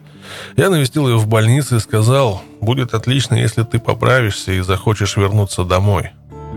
Лично я предпочитаю стабильную жизнь, долгосрочные отношения. Пусть наш брак распался, я был готов попробовать наладить отношения и жить дальше вместе, но в итоге лечение Шерон затянулось, прошло больше года. Мне было трудно пережить такой долгий разрыв в наших отношениях. Незадолго до отъезда Шерон договорилась со знакомой, чтобы та присмотрела за домом на время лечения. Наэль Блэк довольно давно вращалась в клубе, понятия не имею, как Шерон познакомилась с ней. Помню, я видел ее на клубных мероприятиях. Я с Наэль не общался до тех пор, пока она не заглянула в дом через несколько дней после отъезда Шерон. Как-то раз она зашла немного прибраться и в тот вечер спросила меня, где лежат одеяло. Я спросил, какие одеяла. «Ну, я собираюсь поспать на диване», — сказала Наэль, потому что обратно всю дорогу до округа Содома я сегодня точно не проеду. «Ну, тебе не обязательно спать на диване», — ответил я и указал на свою кровать. «Иди и спи здесь». Наша Шерон договоренность о том, что она может вернуться после выздоровления, все еще была в силе. Когда она была готового к выписке из клиники, я спросил у нее, ну что? Шерон рассказала мне, что теперь она чиста и свободна от зависимости, но не может вернуться. Я не могу жить с тобой и не принимать наркотики. На Рождество 96-го я написал Шерон письмо, в котором говорилось, что для нашего обоюдного счастья и здоровья мы должны расстаться и пойти разными путями – мы подали на развод, наш долгий союз подошел к концу. До сих пор мы поддерживаем связь, отношения у нас дружеские, Шерон больше не притрагивается к наркотикам и алкоголю и счастливо живет в Южной Калифорнии. Я женился на Наэль 8 октября 99-го в Лас-Вегасе. Мы живем с нашей маленькой дочерью Сарой в солнечной пустыне Аризоны. Наэль разводит племенных лошадей, а теперь она захомутала и меня. Я получил малышку, красивую старушку и трех лошадей в придачу. Кроме того, у Наэль есть мотоцикл, и она отлично ездит. Чего ж мне еще желать?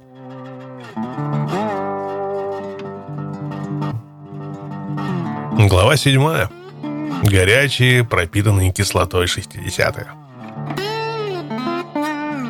Ангелы никогда не менялись. Так, в документалке 99 -го года высказался профессор Калифорнийского университета Дональд Кассентино.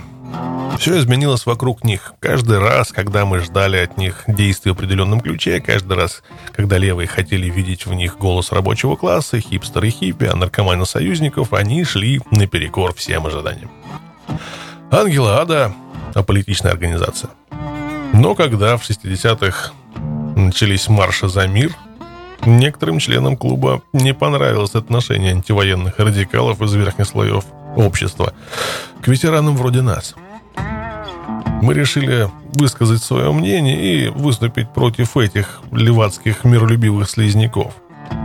Пойдем туда и разъебем их. Комитет Дня Вьетнама запланировал демонстрацию против призывной кампании на 16 октября 65 -го. Место Аделин-стрит, граница между Оклендом и Беркли. Накануне вечером организаторы из VDC в последний момент отозвали демонстрантов из Беркли, решили не сталкиваться с полицией Окленда. На следующий день протестующие были готовы действовать. Антивоенная машина набирала обороты, готовилась к драке. 8 тысяч участников марша из Беркли столкнулись с отрядом оклендских полицейских, которые закрепились на точке, не дав демонстрантам продвинуться дальше в город. Когда я решил пойти на демонстрацию, семеро ангелов ада из Окленда выступили со мной, что только добавило проблем. Около сотни маршей протеста против войны во Вьетнаме были в тот день запланированы в Соединенных Штатах. Калифорнийский университет, кампус в Беркли, все эти антивоенные снобы смотрели на жителей Окленда как на психованных алабамских дуболомов. Ангелы Ада решили не устраивать парадный выезд на ревущих мотоциклов. Нет, вместо этого мы взяли пару машин и припарковались в нескольких кварталах от места. Пока копы и протестующие, не зная, что делать дальше, выстроились друг напротив друга, мы просочились через полицейские ряды. Газеты позже утверждали, что полицейские Беркли защищали демонстрантов, а копы Окленда специально нас пропустили – я не думаю, что кто-то вообще ожидал, что ангелы ада покажутся там. На самом деле, когда мы приехали и прошли сквозь толпу, копы были удивлены не меньше других. Мы просто хотели побывать там и узнать, что требуют эти люди. Нас было сложно не заметить. С нами был Майкл Тини Уолтерс, крутой парень ростом за 2 метра и весом под 140 килограмм. Меня также сопровождали Зора и Фэт Фредди – После инцидентов 63-го в Поттервилле и 64-го в Монтерее мы были достаточно хорошо известны, да и в цветах нас легко было узнать. Восьмерка ангелов продвигалась через толпу. Мы разошлись веером и направились к толпе протестующих, в котором мелькали плакаты. Поначалу толпа встретила нас ликованием, они думали, что мы явились их поддержать. Я же чувствовал приближение ярости. Я служил в армии и любил свою страну – а еще я был зол на правительство, которое, казалось, не собиралось выигрывать эту бестолковую войну. Все лозунги, плакаты, речи, они ни хрена не помогали нашим войскам за границей. Тогда для чего это сборище? Что-то внутри меня лопнуло, и я отреагировал единственным известным мне способом – насилием. Я схватил несколько случайных студентов и хорошенько их избил. «Валите домой, сраный сброд!» – кричал я и напирал на ряды протестующих из Ведесе – Женщин и детей мы не трогали, нам с избытком хватало парней с бусами и в рубашках из мадраса. Некоторые из них бежали, другие сопротивлялись, не было жарких дискуссий, эмоциональных политических споров. Кулаки и ботинки говорили за нас. У этих парней тоже есть конституционные права, отвечал луконский полицейский участникам марша, которые жаловались, что мы прорываемся и бьем толпу. Миновав полицейские заграждения, мы двинулись вперед, к импровизированной трибуне, где выступал антивоенный радикал, писатель и организатор марша Джерри Рубин. Из журналов я знал, что Рубин носил кольцо, которое, как он хвастал, было отлито из останков подбитого в Северном Вьетнаме американского истребителя. Рубин стоял на платформе грузовика со звуковым оборудованием и толкал речь. Я подумал, в жопу этого пары, мне нужно только кольцо. Так что я рванулся за ним. Я был близок. Вскочил на грузовик и чуть не схватил парня, но как только я бросился к Рубину, группа копов догнала меня сквозь толпу, которая к тому времени уже бесновалась в истерике. В газеты попало фото, где меня, поверженного, избивают дубинками около 20 копов. Полицейские из Беркли чуть не забили до полусмерти своих же, пытаясь дотянуться до меня. Как опытный боец, я знал, что когда одного пытаются запинать больше трех парней, они скорее, будут мешать друг другу и покалечат себя. Жертве в таких случаях обычно удавалось уйти. Любой ангелада скажет вам, что забить кого-то толпой – это искусство. Окопы в тот день были далеко не на высоте. Пока меня забивали, у тени были собственные проблемы. Сержант из округа Аламида вломил ему по голове своей дубинкой. Тень вырубился и, падая как могучий зуб, сломал сержанту ногу. Тем временем остальные ангелы бились скопами, чтобы освободить меня. В итоге все мы успешно сбежали. Полиция Беркли арестовала только одного ангела ада. Они схватили Тини из-за перелома сержанта. Мы ясно дали понять пацифистам, полицейским и всей остальной стране, что поддерживали войну. Когда мы добрались до тюрьмы, чтобы выкупить Тини, полицейские оцепили участок в Беркли ограждением. Район под контролем.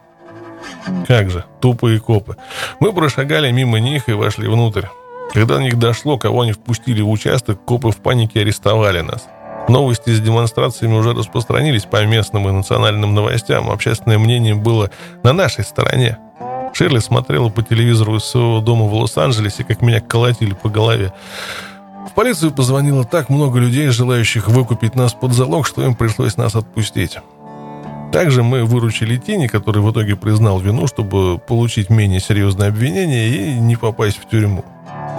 Я чувствовал, что мы добились своего.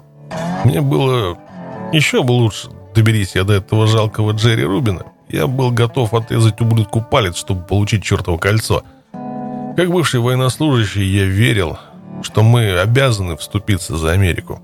Пока на свете есть хотя бы два человека, то будет и война. Если ты не можешь уладить дело миром, так реши войной. Не хочешь участвовать в войне? Пожалуйста, но не смей оскорблять и поливать кровью ребят, которым пришлось отправиться туда.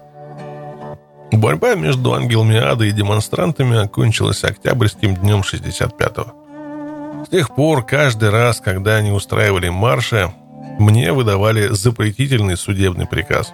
Такой запрет стал обязательным условием любых последующих сборищ в VDC.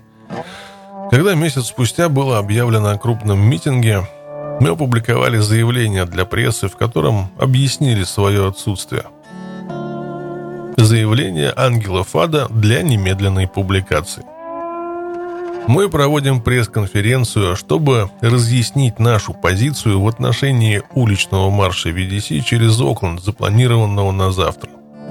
Несмотря на то, что мы объявили о нашем намерении противостоять этой отвратительной антиамериканской деятельности и провести ответную демонстрацию, мы верим, что в интересах общественности, безопасности и сохранения доброго имени Окленда нам не следует оправдывать VDC своим присутствием.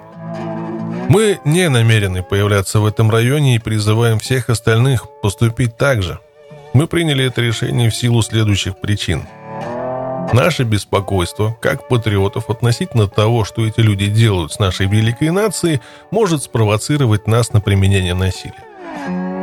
Несмотря на поддержку большинством граждан, мы уверены, что любое физическое столкновение станет только поводом для сопереживания этой шайки предателей. На случай возникновения беспорядков мы хотим прояснить, что ангелы ада в них не участвуют. За любое нарушение закона отвечать должны исключительно VDC. Они – безответственная часть нашего общества. Мы обсудили этот вопрос с несколькими ответственными лидерами сообщества, и они единодушно согласились с нашей позицией. Для большинства американцев мы мгновенно стали героями. Маленькие дети подходили и хотели дотронуться до нас. Пенсионеры хотели пожать нам руки, а еще больше женщин хотели нас трахнуть. После митинга в VDC и новостей на национальном телевидении я мешками получал письма от людей, которые советовали мне, как одеваться, как вести себя, и помимо слов поддержки, что делать теперь, когда я был на виду. Письма от самых разных американцев наводили меня на мысли, что теперь, когда я представлял их точку зрения, возможно, мне стоит подумать о бритье и стрижке. Нет, нахер, так далеко я заходить не хотел. В свое время я записался в армию, и хоть мне и не пришлось воевать, случись война на момент моей службы, я бы с радостью отправился на передовую. Или в тыл врага, если уж на то пошло. Это заставило меня поразмыслить, и в результате я отправил телеграмму в Белый дом для президента Джонсона. Дорогой господин президент, от своего имени и от имени моих товарищей я предлагаю группу преданных американцев для проведения операций в тылу противника во Вьетнаме. Мы считаем, что группа отборных подготовленных диверсантов деморализует Вьетконг и приблизит триумф дела свободы. Мы готовы приступить к подготовке и службе немедленно. С уважением, Ральф Баргер, Окленд, Калифорния, президент Ангелов Ада. Я получил ответ от армейского офицера. По сути, в письме говорилось, что если мы хотим пойти воевать, нам нужно вступить в армию.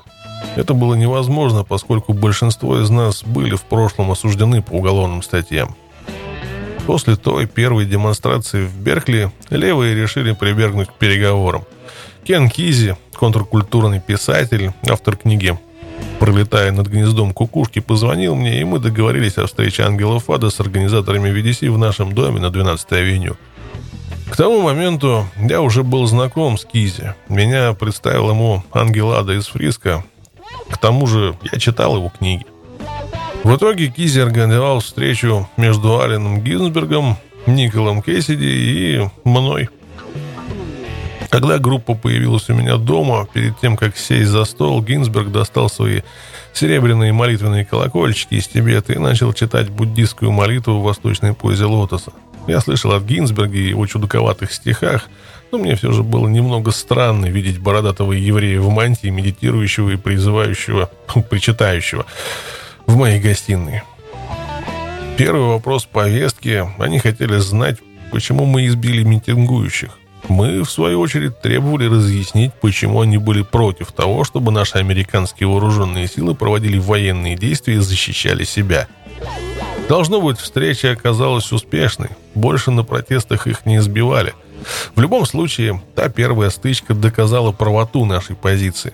В ход пошли пиво, наркотики, мы слушали песни Боба Дилана, Gates of Eden, Is All Over Now, Baby Blue – Нормальная музыка, хоть парень и не умел петь. Но мне пришлось по душе эта худенькая милашка Джон Байес. Мне даже понравилась ее музыка. В 65-м Ангела Ада растрясли не только левых с их демонстрациями, но и навели шороху среди правых. Как я уже упоминал, после дела об изнасиловании в Монтерее генеральный прокурор Калифорнии Томас Линч в ответ на давление со стороны других политиков выпустил доклад, осуждающий Ангела Фада, и заявлял, что мы представляем угрозу для общества. В докладе на 16 страницах нас называли недостойными, клеймили позором. Там даже была строчка о том, что ангела ада можно отличить как по нашивке, так и по запаху. Вообще, их наиболее общая черта, говорилось в докладе, это обычное для них грязное и омерзительное состояние. Статья Хантера Томпсона под названием The Motorcycles Gang Losers and Outsiders вышла 17 мая 65 в журнале The Nation. Даже с учетом преувеличения нескольких фактов, статья мне действительно понравилась. После того, как статья получила хорошие отзывы, Томпсон вернулся в Окленд – и оттирался вокруг нашего излюбленного байкерского бара до тех пор, пока мы с ним, наконец, не встретились лицом к лицу. Он сказал мне, что хочет ездить с клубом, со мной и написать про нас книгу. Поскольку мне понравилось, как он пишет, отделение Окленда и Фриска разрешили ему зависать с клубом за определенную цену. Две кеги пива – но со временем выяснилось, что Хантер настоящий нытик и позорный трус. Ты можешь прочитать о том, как он теперь ходит по дому со своими пистолетами, стреляет из окон, чтобы произвести впечатление на писак, который приходит взять у него интервью. Все это сплошная показуха и позерство. Когда он попробовал сыграть жесткого парня с нами, то испугался. В конце концов, мое отношение к нему сменилось на отрицательное. Высокий, тощий, типичный колхозник из Кентукки. Хантер был насквозь фальшивым, потому он и поладил с некоторыми парнями из клуба, едва ли не лучше, чем я. Трамп, Тини, Мага, Базард из Берду, Зора, Гуд, Скип и я были главными звездами озера Бас в 66-м, а Хантер сопровождал нас на машине. Как это часто бывает на тусовках ангелов, назревала стычка с копами, поэтому Хантер запрыгнул в багажник своей машины, захлопнул крышку и таким образом спрятался. После этого мне было не о чем с ним говорить. Когда пришло время, он получил свое, его избили ангелы ада. Так что он смог говорить, я познакомился с ними, ездил с ними и был едва не убит ангелами ада. Ему пришлось влезть по настоящему тупое дерьмо, чтобы получить по морде. Для начала его долго не было с нами, пока он заканчивал свою писанину. И вот, когда книга была готова, он напросился на нашу поездку со стрельбами в Сквурок. Пока мы были там, Джанки Джордж поругался со своей старушкой и ударил ее. Ну, слушайте, такое случается. Затем собака Джорджа укусила его, он в припадке ярости ее пнул. Хантер подошел к Джорджу и сказал, только подонки бьют свою женщину и пинают собак. Это не на шутку взбесило Джорджа, и он срубил Хантера, и пара других ангелов помогли его отпинать. Мы сказали Хантеру убираться, и он, истекающий кровью, поломанный и хнычущий, поехал на своей машине в ближайший полицейский участок, откуда его тоже выперли. Они не хотели, чтобы он заляпал туалет кровью. Когда книга Hell's Angels The Strange and Terrible Saga вышла в 67-м, я прочитал ее. Мусор. Хуже всего, что для правоохранительных органов книга стала руководством по клубу. Там было полно писательского вымысла в перемешку с комментариями из наркотических видений. Взять хотя бы его истории о том, что члены клуба мочатся на свои нашивки, или о том, что нам приходится носить штаны, пропитанные маслом и мочой. Копы потом годами рассказывали такие истории. Все эти дебильные мифы вышли прямиком со страниц книги Хантера. Так что он получил по заслугам. Плюс к тому он так никогда и не прислал нам обещанное пиво. Дешевка. Остальные ангелы ада увидели в книге то, чем она и была. Очередной гонево. В 1966-м мы устроили пробег по Калифорнии до Лахонды в честь Дня поминовения, чтобы снова встретиться с Кизи и его веселыми проказниками, которые проживали в сельской коммуне. Веселые проказники были в каком-то смысле похожи на нас. Такое же сообщество свободных духов людей, разве что без байков и не столь агрессивных. Кизи был своим честным парнем, так что я прихватил с собой в Лохонду кило травы, намереваясь заехать к нему в гости. По дороге я остановился у бара Элядоб, где еще 8 или 10 ангелов ада присоединились ко мне. Мы проехали километров 100 на юг от Окленда, затем на запад от Сан-Хосе по направлению к побережью. Кизи, конечно, ждал нас, но вряд ли он был готов к тому, как мы собирались въехать туда. Недалеко от Лохонды за нами увязались копы. Грохот выхлопа рокотал по каньону, так что проказники точно прослышали о нашем приближении за много миль.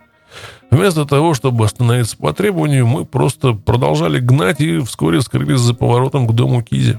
Ворота были широко открыты, мы проскочили внутрь, и вход быстро закрылся за нами. Копы остановились рядом, но войти не смогли. Мы издевались над ними до тех пор, пока они наконец не сдались и не уехали. Изи припрятал привезенную траву в укромном месте. В итоге мы остались там веселиться с ним и его товарищами на четыре дня. Проказники держали ручного голубя, смерти которого я случайно поспособствовал. Бедный, окончательно спятивший голубь сидел в клетке на строгой диете из семян марихуаны. Я всегда любил животных и решил выпустить его из клетки на свободу, где его и слопала собака по кличке Lion Dog. Там же я впервые смог получше узнать Нила Кэссиди. Он мне нравился. Единственный парень из всех, что я встречал, кто мог одновременно вести разговор с пятью людьми и не пропустить ни слова. Он был заряжен по полной. Я до сих пор считаю, что его смерть там, в Мексике, была самоубийством под передозировкой сиканалом. Кизи передал проказников парню по фамилии Бабс, сделав его боссом. Нил, скорее всего, чувствовал себя преданным и думал, что на месте Бабса должен был быть он. Кэссиди уехал в Мексику, где, вполне возможно, и покончил с собой в приступе депрессии. Тусовка набирала обороты. Шла просто отлично. Все смешивали алкоголь с наркотой, классно проводили время. Девушки хиппи оказались неплохими, мы их быстро оценили. Бабс быстро сошелся с нами и оставался нашим другом еще долгое время.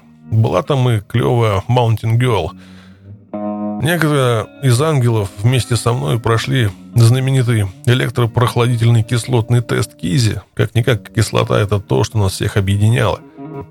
Словами не описать, как сильно я полюбил ЛСД. Ни разу у меня не было обломанного бэт-трипа. Впервые я попробовал кислоту в 65-м, легально, с моей первой женой Элси. Тогда я купил два кубика сахара по 5 баксов за штуку и хранил их в холодильнике – как-то ранним утром мы решили, что все в порядке, ничего не планируется, так что можно закинуться этой штукой и посмотреть, что случится. Прошел час и нифига. Я сказал Элси, пойду найду парня, который продал мне это дерьмо. Детка, нас походу наебали. Элси тоже не ощутила эффекта, а я между тем отправился в туалет. Пока я стоял и отливал, мой взгляд упал на полку, где была коробка с медведем йоги, пена для ванны. Йоги по всей коробке гонялся за кошкой. Я расхохотался так, что он чуть не обоссал пол, пока звал Элси и сказал ей, «Девочка моя, не переживай, нас не кинули. Сама увидишь через минутку». Мне было так весело, что я просто обязан был рассказать обо всем Скипу.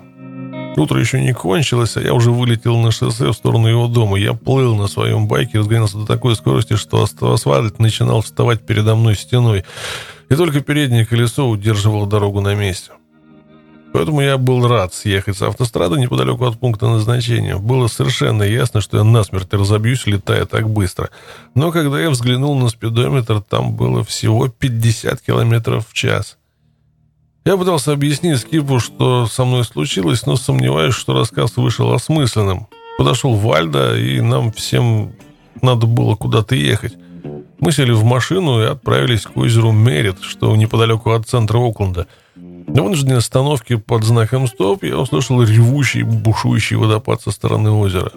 Но водопада не было. Звук шел от ручейка воды, стекающего по желобу в канализацию. Это был мой первый кислотный трип, и я был в восторге.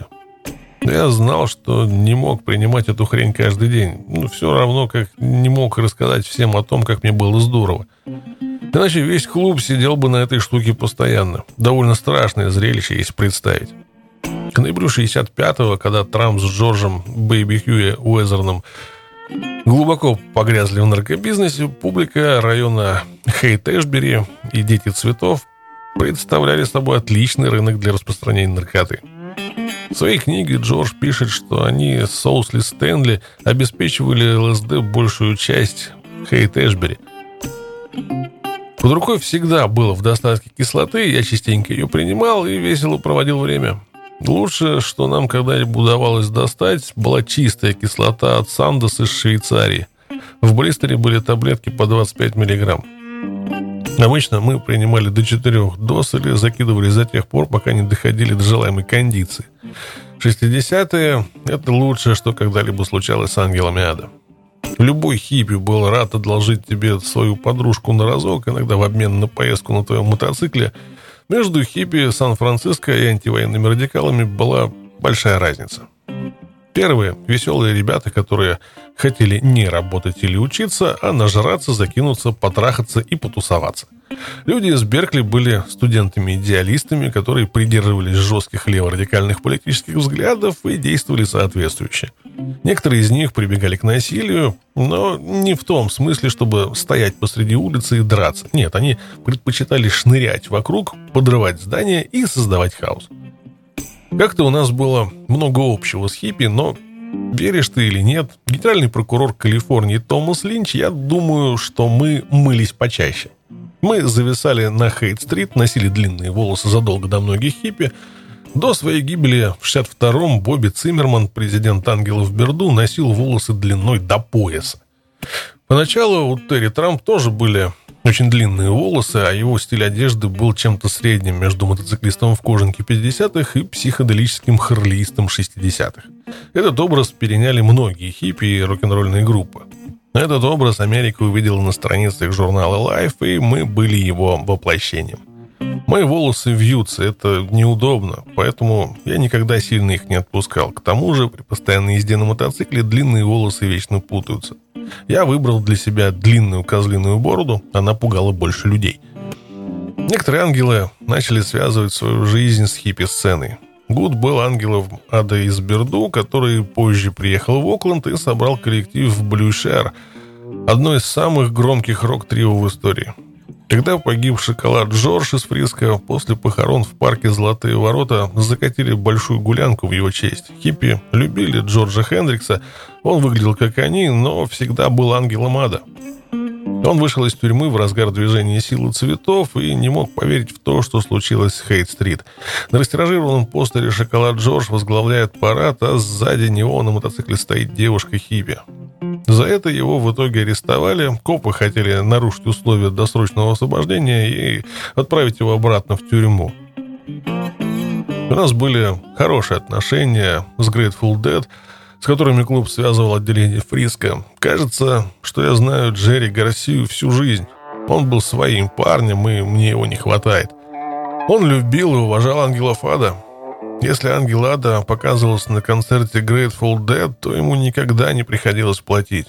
Во время так называемого лета любви 67 -го года Ангелы Ада тусовались на праздниках в парке Золотые Ворота, в основном потому, что отделение Фриска, а с ними Трамп и Фу, были на короткой ноге с многими исполнителями. Билл Грэм всегда бесплатно пускал нас на концерте в залы The Fillmore – и Лонгшорман Холл. Однажды на входе стоял какой-то хер, и мне пришлось предложить сжечь тут все, чтобы меня пропустили. Ангелада также устраивали благотворительные концерты и собственные ежегодные вечеринки в Лонгшорсмен с участием Grateful Dead, Дженнис Джоплин, Big Brother and the Holding Company, Blue Share и Cold Blood. В конце 60-х, начале 70-х я начал работать с киношниками. За использование своего имени в сценариях я брал 5000 баксов, годовая зарплата в то время. После того, как мы сняли «Ангелов ада на колесах», продюсер Джо Соломон выпустил кучу фильмов о мотоциклах. Мы с ним подружились. На протяжении многих лет он нанимал меня техническим консультантом на каждый свой байкерский фильм. Он присылал сценарий, я читал материал и давал рекомендации. Затем он указывал мое имя в титрах и платил мне за консультацию. Помню, как-то кинокомпания выдала каждому отделению Сан-Бернардино, Сан-Диего, Фриско, Ричмонд, Окленд и Сакраменто по 25 тысяч баксов. Большие деньги. В определенный период 60-х все снимали фильмы с мотоциклами – Например, Фонда выпустил фильм с Нэнси Синатрой под названием «Дикие ангелы». В рекламе говорили, что сюжет основан на реальных ангелах ада. Питер Фонда ходил в ту же школу, что и Хантер Томпсон, школу пиздоболов. Мы подали в суд на продюсера Роджера Кормана, потребовали полмиллиона баксов и пригрозили выбить из него всю дурь. В конце концов, мы взяли десятку и не тронули его. У нас до сих пор есть правило, согласно которому нашивку нельзя использовать в кино, если члены клуба за это не проголосовали. Беспечный ездок. Якобы величайший байк-фильм всех времен на самом деле вообще не был таковым. Это фильм про двух наркодилеров, которые по случаю едут по стране на мотоциклах. И снова он смазливый парнишка фонда – Хит Джо Соломона для автокинотеатров «Ангел Ада на колесах» вышел в 67-м, раньше, чем «Беспечный ездок». Джо был первым, кто обратился к нам с предложением снять настоящее кино. Он заплатил нам, и пусть суммы и фильм были так себе, мы смогли заработать особо не напрягаясь. Байкерские фильмы были ничем иным, как низкобюджетными картинами для кинотеатров под открытым небом. «Ангел Ада на колесах» — первая важная роль Джека Николсона — там он сыграл скучающего молодого заправщика по прозвищу Поэт, который сталкивается с ангелами ада и спонтанно решает ездить с ними. Поэт бьется бок о бок с ангелами против враждебного клуба, и его принимают в стаю. В процессе съемок Николсон легко влился в нашу компанию, а вот главному актеру Адаму Рорку было сложнее. На площадке некоторые ребята из съемочной группы принимала Николсона за члена клуба из другого отделения – Таким убедительным был его вид. Да что там, киношники, пара ребят из клуба допустили ту же ошибку. После премьеры «Ангелов ада на колесах» в Окленде мы все отправились отмечать в Hangover Club, прямо за углом которого жил Скип. Нас было 12, мы выпивали в баре, когда в дверь вошел сержант полиции Окленда с парой своих новобранцев. Увидев нас, они быстро ушли. Мы заподозрили неладное, когда они вернулись с подкреплением. Сержант натянул перчатки и выглядел грозно. С десятком новобранцев за спиной он подошел к Скипу и проревел. «Вы пьяны!» Скип глянул на сержанта из-за своего пива и сказал «Нахуй иди!» Драка была честной.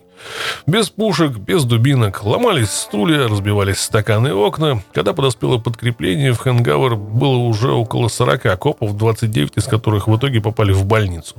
Девять наших арестовали, но впервые в жизни мне удалось уйти. Не похоже на меня, ведь я всегда оставался до последнего удара. В суматохе я вышел на задний двор, сел на байк и уехал. Меня никто не остановил. На следующий день Джо Соломон позвонил мне и рассказал о газетном заголовке. «Ангелы воюют с полицией Онкленда». Мечта продюсера, так он это назвал. Херас два мы такое планировали, но между копами и ангелами это случаются происшествия. Такова жизнь. Когда Ангелада на колесах вышли в Соединенных Штатах, я объехал всю страну в рамках гастрольного тура. Тогда премьера не происходила одновременно в нескольких городах, как это делают сейчас. Вместо этого они показывали фильм в нескольких кинотеатрах и двигались дальше. Я прилетал в каждый город продвигать и рекламировать фильм. Там я одалживал у кого-нибудь мотоцикл и приезжал на премьеру в цветах ангелов ада, иногда произносил короткую речь. Заглядывал я и на площадке формата drive-in в автокинотеатры, в Техасе один из наших фильмов вышел в ту же неделю, что и «Золото Калифорнии» с Ли Марвином из «Дикаря». Наша касса оказалась больше. Извини, Чина. После «Ангелов ада на колесах» с нами связались Dick Clark Productions. Они предложили снять фильм. Сам Кларк, неплохой парень, приехал в Окленд, чтобы обговорить детали сделки. На встречу я явился на доработанном сине-черном корвете. Недавно эта машина заняла второе место на выставке. Кларк выводил реплику Корда. Помню, он хотел обменяться машинами, так ему понравился мой корвет. К слову, с тем корветом меня позже были налоговые проблемы. Когда я подал заявку на выставку, парень, который работал над машиной, указал, что постройка обошлась в 12 тысяч баксов. А скоты из налоговой во время проверки заметили, что я задекларировал только 6 из годового дохода. Кларк покинул город, а мы с его съемочной группой отправились в поездку до города Халф Мун Бэй. Мы звали его Стамбл Крик. А звали потому, что Ангелада любили принимать там красные в больших количествах. В тот вечер я как раз переборщил с таблетками, и когда очнулся, обнаружил, что киношники уже уехали. Какой-то материал они отсняли, но дальше по сценарию шла сцена, где ангелы ада должны были повесить. Те ангелы, что еще были в сознании, протестовали. Съемочная группа настаивала, мол, эта сцена важная часть фильма, и в итоге они разругались и уехали, а фильм так никогда и не был снят. На следующий фильм мы сняли в 68 году. Сцены с Клабхаусом в «Ангелах Ада-69» были сделаны в настоящем Клабхаусе Дейли Сити – на этот раз у нескольких членов клуба были важные роли со словами, включая Трампа, Скипа и меня. Пустынные сцены снимали в Махаве, недалеко от горы Редрок. Для кадров погони на мотоциклах по песчаному бездорожью нам пришлось пересесть на скрэмблеры, на которых мы обычно не ездили. Но этого требовал сценарий, к тому же мы от души повеселились. Должен сказать, в этом фильме довольно точно отражено, как мы выглядели, как вели себя, на каких Харли в то время ездили – тот эпизод «Ангелов Ада 69», где мы подъезжаем к казино в Лас-Вегасе, на самом деле снимали в Калифорнии перед зданием профсоюза портовых рабочих в Маунтин-Вью. Сооружение перестроили так, чтобы оно походило на казино «Цезарь Пелос» в миниатюре. Вегас мы не хотели, поэтому в этой части фильма, где парни едут в казино, мой дублер восседает на спортстере. А потом на крупном плане паркуюсь я, уже на Sweet Cocaine, на моем Харли 74. Этот байк я построил специально для фильма. Трамп определенно был заводила на съемочной площадке. Он был человеком чуждым сдержанности и стеснения и мог наделать дел. Он накачал одну из актрис кислотой, он провернул это без ее ведома, поэтому она распсиховалась. Тогда он попытался трахнуть ее в маленьком киношном трейлере, и когда она отказалась, Терри просто не мог понять, в чем же дело. Я получал роли в этих фильмах только потому, что был президентом отделения Окленда. Не занимая такого высокого положения в клубе, киношники, скорее всего, предпочли бы кого-то более общительного и дружелюбного, вроде Джонни Энджела, Хайхо Стива, Уинстона или Мага. «Ангелада 69» стали единственным фильмом, в котором можно увидеть суровые условия клубной жизни. В 60-х годах мы жили своей, особой жизнью. Нам удалось совмещать настроение мира и любви того времени с адреналином нашей собственной контркультуры, и это работало. Из-за книг, фильмов, новостных сюжетов и газет у нас сложилось двойственное отношение любви и ненависти с прессой и обществом. Хоть мы были outlaws, парнями скорее опасными, чем привлекательными, как я уже говорил, безвестность – плохая реклама. Книги, фильмы, журналы с газетами рисовали нас разбитыми дикарями, колотящими до полусмерти копов, обычных граждан и чуть ли не собственных матерей. С угасанием популярности голливудских вестернов кинотеатры небольших городков и открытые площадки захватили байкерские фильмы категории «Б», в которых дети могли мельком увидеть что-то безумное и увлекательное. После того, как лента Роджера Кормана 1967 года «Дикие ангелы» вошла в программу Венецианского кинофестиваля, Америку захлестнула бесконечная череда низкобюджетных байкерских картин. Многие из этих фильмов использовали в названии слово «ангелы». Naked Angels, Angels Unchained, Angels Die Hard, Angels from Hell, Black Angels. В автокинотеатрах показывали другие ленты на схожую тематику, вроде The Glory Stompers, The Miniskirt Mob – The Losers, Werewolves on Wheels. Все они были полны преувеличений и раздуты. Нас изображали викингами на кислоте, что устилали свой путь изнасилованиями и гнали по солнечной Калифорнии на мотоциклах, выкованных в адских кузницах. Многие люди купились на это, а для нас шумиха стала бесплатной рекламой. В известности нет ничего плохого. Особенно, когда она сопровождается деньгами, девушками и байками.